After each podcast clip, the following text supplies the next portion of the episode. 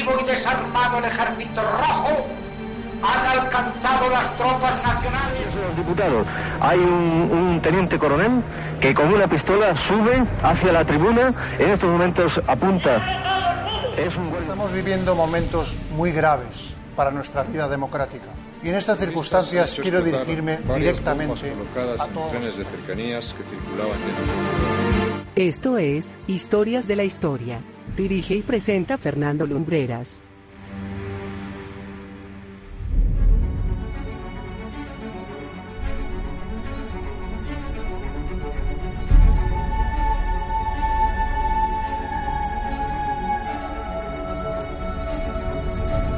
Muy buenas noches amigos, bienvenidos una semana más a Historias de la Historia aquí en la sintonía de Viva.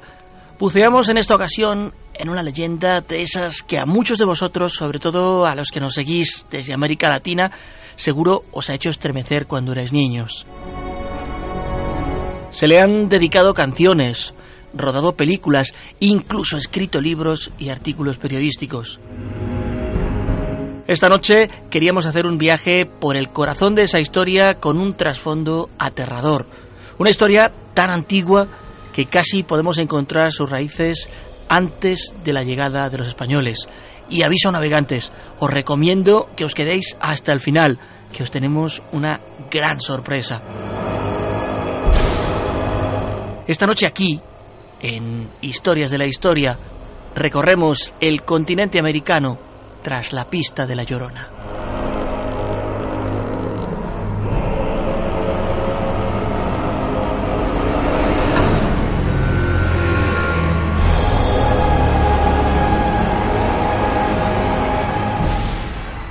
Escribió el monje franciscano Bernardino de Sagún, allá por el siglo XV, estas palabras que os voy a leer textuales. Parecía muchas veces como una señora compuesta por unos atavíos como se usan en palacio. Decían también que de noche voceaba y bramaba en el aire. Los atavíos con que esta mujer aparecía eran blancos y los cabellos los tocaba de tal manera que tenía como unos cornezuelos cruzados sobre la frente.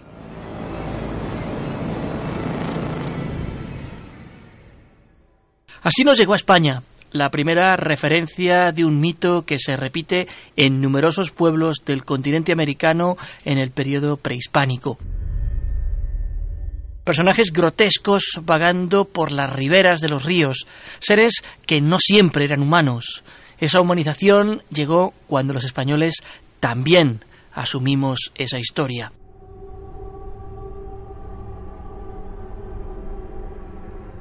En el México anterior al desembarco de Hernán Cortés, los purépechas adoraban con más temor que devoción a Huicanime, los zapotecos a Sonaxi Quecuya y los mayas lacandones hacían lo propio con Extabay.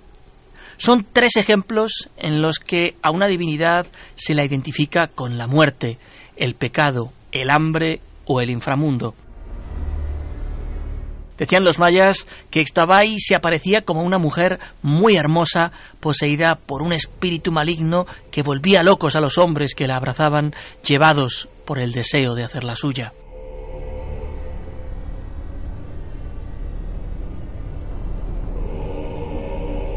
En México, la historia de la Llorona está particularmente arraigada con un relato muy particular, los propios mexicas adoraban a Cihuacóatl como la diosa de la tierra. La diosa emergía del lago Texcoco para llorar por sus hijos, y se dice que uno de los sacerdotes interpretó ese llanto con el que se la solía relacionar con el propio final del imperio azteca, porque la diosa se refería a los mexicas como sus hijos. La historia dice que incluso los primeros españoles que llegaron a México instauraron un toque de queda, atemorizados por esa leyenda. La llorona es también uno de los primeros signos del mestizaje, pues es durante este periodo cuando se identifica en México a este fantasmagórico personaje con Doña Marina, la Malinche, que vuelve arrepentida a llorar su desgracia, su traición al pueblo indígena y su relación con Hernán Cortés como parte de la leyenda negra de estos personajes.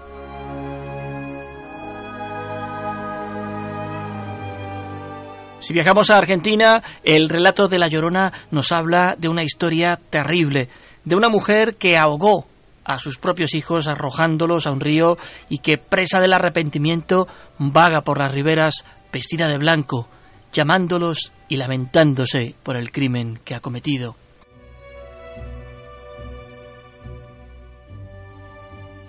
En Chile esta leyenda se ha ido mezclando con elementos del folclore local. En las aldeas remotas del interior se habla de una historia de celos, la de una mujer resentida, porque sus dos hijos pasaban más tiempo con su padre que con ella, y fruto de ese resentimiento los ahoga también en un río. El esposo, al descubrir el crimen, la mata a ella, que por culpa de tan tremenda atrocidad es condenada a vagar por los bosques eternamente. Hasta ahí podríamos decir que la leyenda tiene muchos elementos comunes con la que encontramos en Argentina. Sin embargo, en el interior de Chile hay una leyenda propia, la Pucuyén, una mujer que llora porque le arrancaron de los brazos a su bebé recién nacido. La Pucuyén dice se aparece a aquellos que se encuentran próximos a la muerte, pero hay personas con percepciones extrasensoriales, los machis y los calcus del pueblo mapuche, que también solían decir que la veían.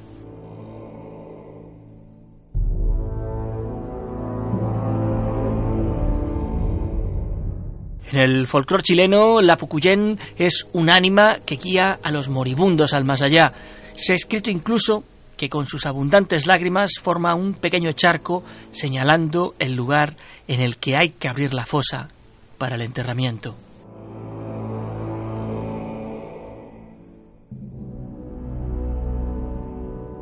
Hemos encontrado dos versiones más de La Llorona en Chile.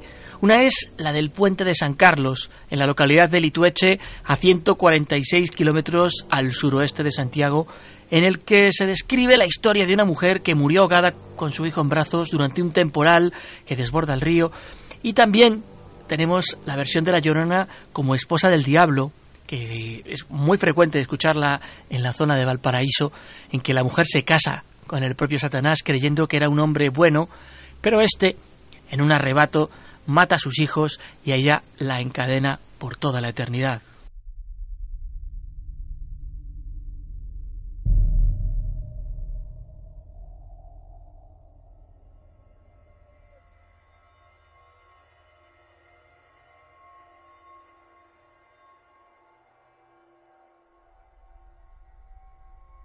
En Colombia son tres las leyendas que se cuentan así como para asustar a los niños.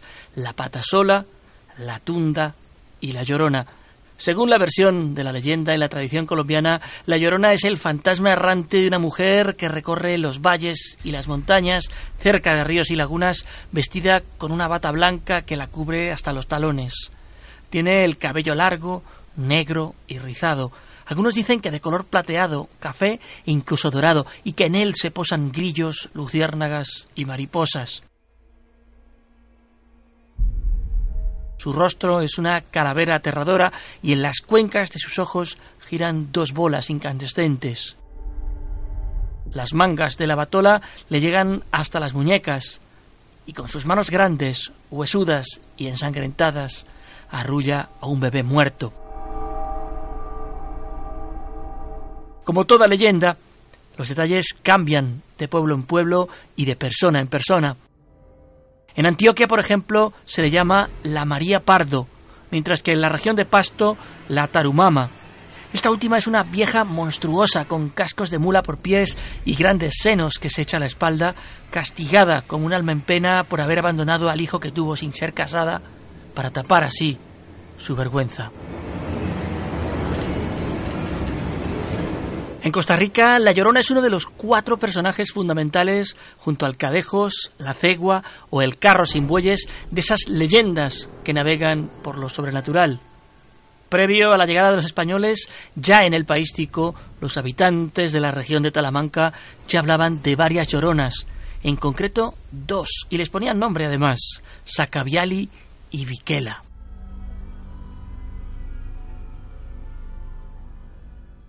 Con la conquista del territorio aparecen historias de princesas enamoradas de soldados españoles que son deshonradas de su propia tribu y que vagan buscando justicia para vivir en paz.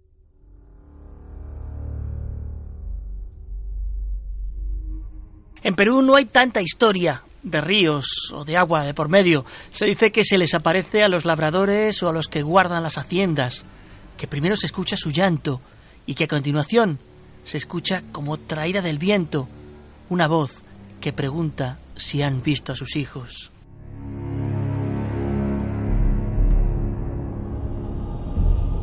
En Ecuador, la historia de la dama tapada es casi tan conocida como la de la Llorona. También tiene el trasfondo de la mujer que pena por su hijo ahogado, algo que también se repite en Honduras o en Nicaragua, con la salvedad de que en este último país hay unas variaciones muy interesantes, como la que se cuenta en Moyogalpa, en la que el agua, como no podía ser de otra manera, también está muy presente.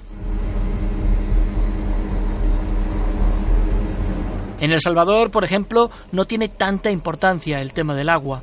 De hecho, se cuenta que el personaje aparece por las calles de los pueblitos llorando y que quien la mire a los ojos seguirá su mismo destino, vagando eternamente con una pena sin fin.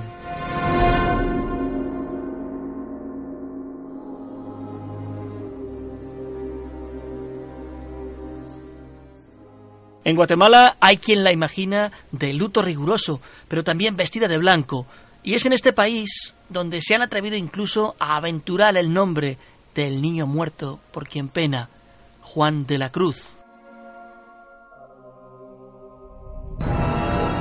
Panamá es el mito folclórico más escuchado. Eso sí, la historia se ha fundido con otra popular, la de la llamada Tulivieja, muy célebre en el centro del país. En Uruguay nos encontramos hasta con tres variaciones de la misma leyenda. La primera es La Llorona del Parque Rivera, un hermoso lugar por el que una joven con su bebé recién nacido salió a pasear una tarde con mal tiempo, con tan mala fortuna que ambos cayeron al lago y se ahogaron. La segunda es La Llorona de los Ladrones, también cercana en su ubicación con la del Parque Rivera, en la que una mujer es víctima de un asalto en el que resulta asesinada y se escuchan los gritos clamando justicia. Y hay una tercera que tiene como protagonista a una bufanda y que navega ya más en la leyenda urbana contemporánea que en la mitología con ese toque antiguo.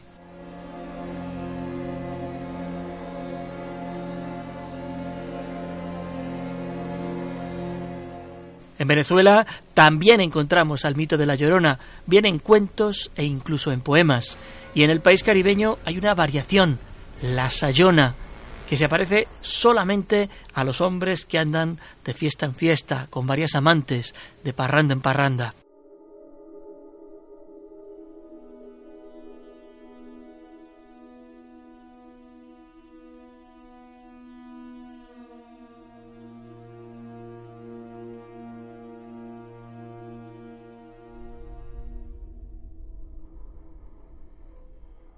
Hecho pues este viaje por América Latina en busca de las variantes de la Llorona, cabe que nos hagamos una serie de preguntas. ¿Por qué son protagonistas las mujeres? Quizá sea por el hecho de que en las sociedades indígenas precolombinas el nexo de la maternidad era muy fuerte, como sucedía en gran parte de las sociedades primitivas. La mujer era indisolublemente asociada a la maternidad y el quiebre de este valor por accidente o incluso a propósito era algo absolutamente aterrador.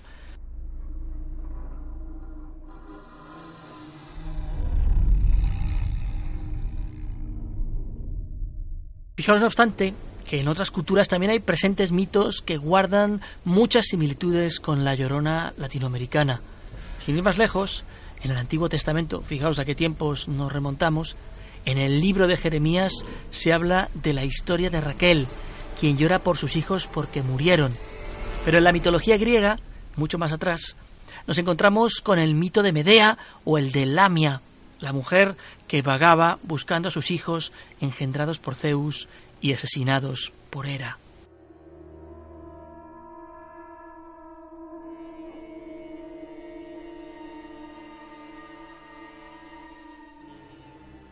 En la mitología celta también encontramos a las Banshees, de las que hace no demasiado tiempo hablábamos cuando nos referíamos a los druidas.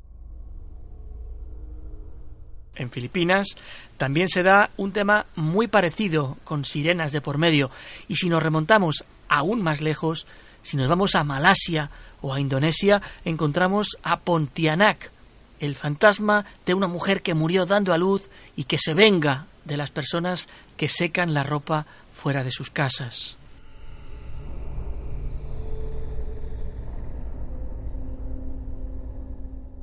A nivel de cine se han hecho varias películas, canciones, bueno, desde la inmortal versión de La Llorona de Chabela Vargas hasta grupos como Mago de Oz o Caifanes, por citar algunos, han mencionado a este mito en sus discos.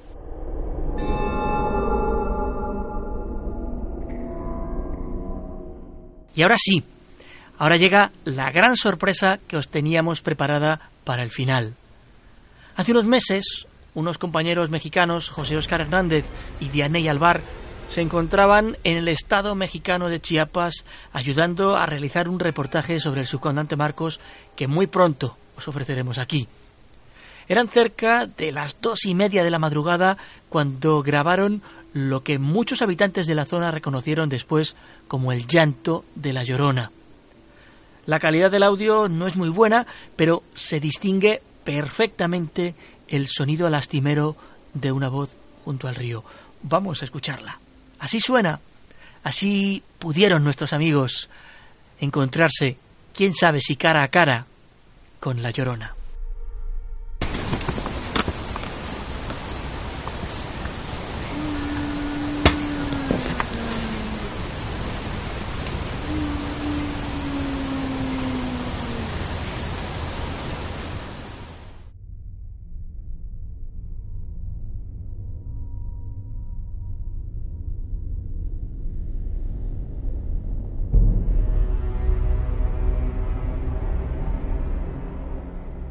Con los sonidos que ni nuestros compañeros mexicanos ni nosotros pudimos descifrar, con esta sorpresa sonora que a nosotros nos puso el vello de punta, acabamos el programa de esta semana, que esperamos os haya encantado.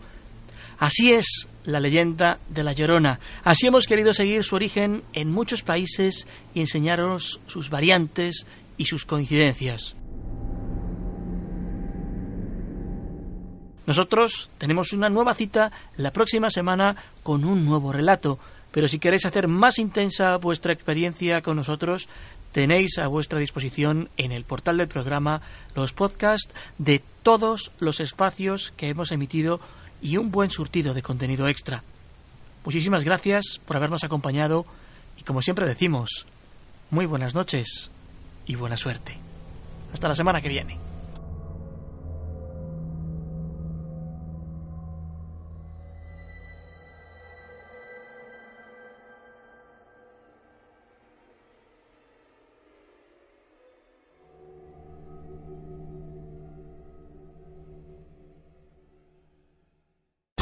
Viva Radio, tu radio de viva voz.